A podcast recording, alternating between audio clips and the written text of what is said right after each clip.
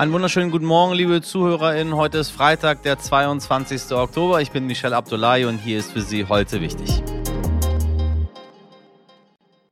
Aber erstmal das Wichtigste in aller Kürze. Ignaz hat uns den ersten Herbststurm beschert, legte Züge der Bahn lahm und sorgte vor allem im Norden und in Nordrhein-Westfalen für Schäden. Die Ampel will bis Ende November einen Koalitionsvertrag vorlegen, sagte der FDP-Generalsekretär Volker Wissing. Und die Staatschefs diskutieren beim EU-Gipfel in Brüssel weiter über einen gemeinsamen Umgang mit den steigenden Energiepreisen. Man könnte denken, es gäbe schon genügend Jahrestage, die mal mehr, mal weniger relevant sind. Gestern war übrigens der äh, Tag der Grützwurst, wobei äh, sich mir absolut nicht erschließt, weshalb. Es gibt aber auch ein paar Tage im Jahr, die wirklich relevant sind und auf gesellschaftliche Gruppen aufmerksam machen, die nicht jeden Tag im Zentrum der Aufmerksamkeit stehen. Und heute, da ist der Welttag des Stotterns und das finden wir heute wichtig. Zu diesem Tag hat uns der Journalist Sebastian Koch ein paar Sprachnachrichten geschickt. Er stottert selbst und erzählt genau davon in einem Podcast von Stotterern für Stotterer. So, du bist bestimmt für viele Betroffene ein Vorbild. Welche Reaktion bekommst du zu deinem Podcast? Mal ganz ehrlich. Tatsächlich gibt es ja auch noch andere stotternde Personen in der Öffentlichkeit.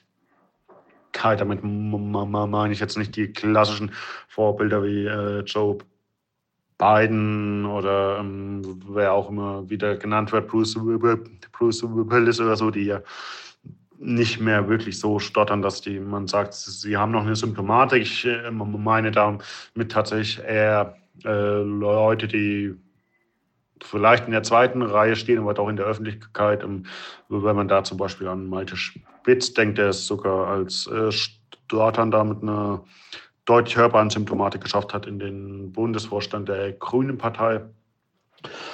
Also prinzipiell, es gibt schon Stotternde, es gibt immer noch zu wenig Stotternde in der Öffentlichkeit.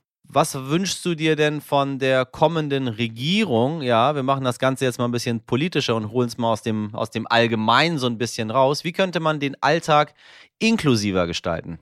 Ja, ähm, ich glaube, dass uns ähm, das, beziehungsweise dass Menschen mit einer Einschränkung im Moment ein bisschen der Zeitgeist zugute kommt tatsächlich, dass die Gesellschaft immer sensibler im Umgang mit, mit Einschränkungen, mit Handicaps, wenn man so will, auch mit Behinderungen umgeht. Und von daher glaube ich, ist da schon ist da schon sehr, ist da schon sehr viel auf dem richtigen Weg, aber es gibt natürlich immer noch im, die Probleme. Ähm, es gibt immer noch äh, gerade im, im, Schulalter Kinder, die wegen, wenn man es jetzt auf Stottern bezieht, die wegen dem äh, gehänselt oder gemobbt werden. Ähm, ich höre immer wieder von Leuten, die glauben, dass sie wegen dem Stottern in Bewerbungsverfahren irgendwie benachteiligt werden. Also das gibt es immer. Bilder ist natürlich natürlich dann auch schwer zu überprüfen, ob es tatsächlich nur wegen dem Stottern ist, also jetzt insbesondere was das Bewerbungsverfahren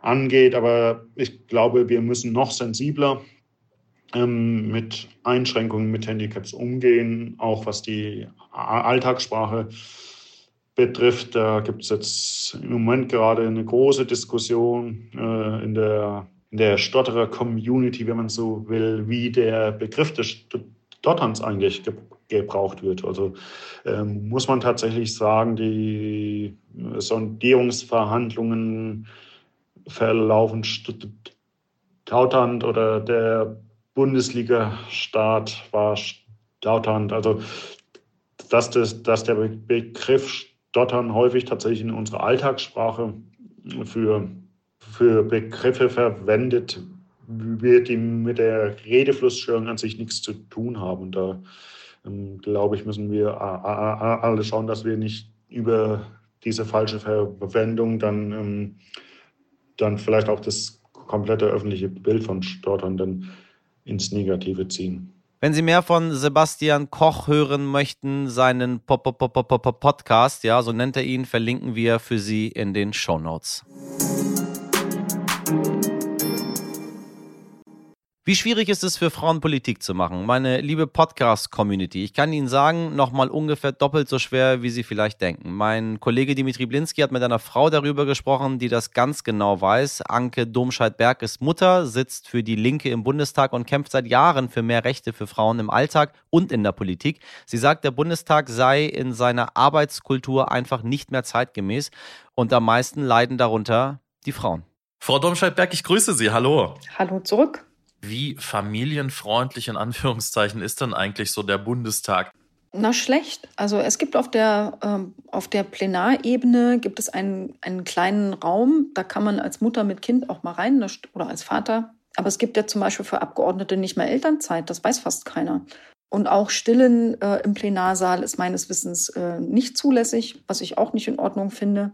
Ja. Und wenn Mütter sich dann dafür entscheiden, ein Neugeborenes halt nicht komplett alleine zu lassen für 18 Stunden, dann verpassen sie halt auch was in der Zeit. Und das ist für eine politische Karriere dann halt oft ähm, misslich. Glauben Sie denn jetzt ähm, mit der neuen Zusammensetzung des Bundestags, es gibt ja wahnsinnig viele auch junge Abgeordnete, dass sich äh, daran was ändern wird, äh, an dieser, ja, wie wir es sonst immer sagen, Work-Life-Balance? Es muss sich eigentlich was ändern. Also der, der Bundestag in seiner Arbeitskultur ist einfach nicht mehr zeitgemäß. Das sind manchmal auch so auf den ersten Blick belanglose Kleinigkeiten, wie dass man im Plenarsaal nicht mal Wasser trinken darf. Und ich hoffe wirklich sehr, dass die sehr starke Verjüngung, auch ein höherer Anteil äh, der grünen Fraktion ist da sicher hilfreich, dass man da ein bisschen menschlicher, normaler und dadurch auch frauenfreundlicher agiert. Also Wasser trinken ist natürlich für alle Menschen gesünder, wenn sie das dürfen.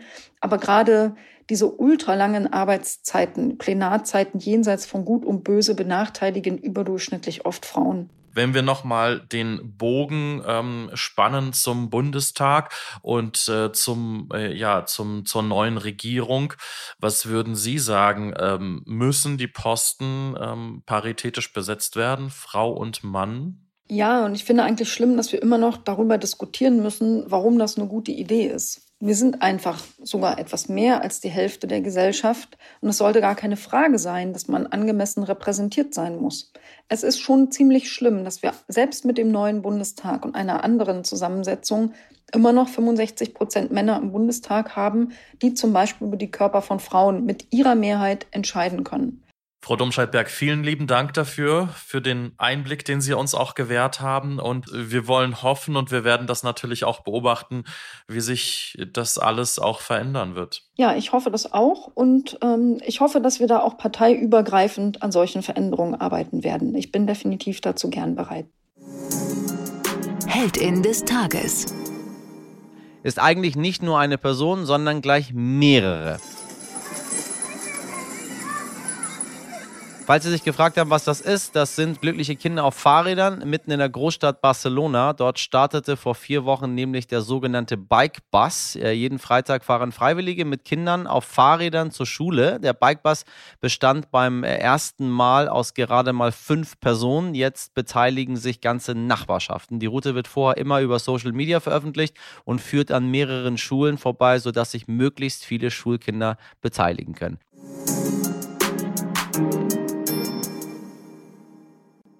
Das war unser kleiner Service, unsere liebevolle Kurzversion für Sie, liebe HörerInnen. Falls Sie das ganze Interview und noch mehr Nachrichten hören möchten, wozu ich Ihnen dringend raten möchte, hören Sie gerne in die normale Version rein und schreiben Sie uns an heute wichtig wie Sie unsere beiden Versionen finden. Wir äh, möchten, möchten durch sie lernen und ihnen auch das anbieten, äh, was sie auch gut finden, sondern nicht mehr nur ein, äh, eine, eine One-Man-Show von Michelle hier sein. Fröhlichen Freitag und ein schönes Wochenende mit unserer Sonderfolge morgen. Machen Sie was draus, Ihr Michelle Abdullahi.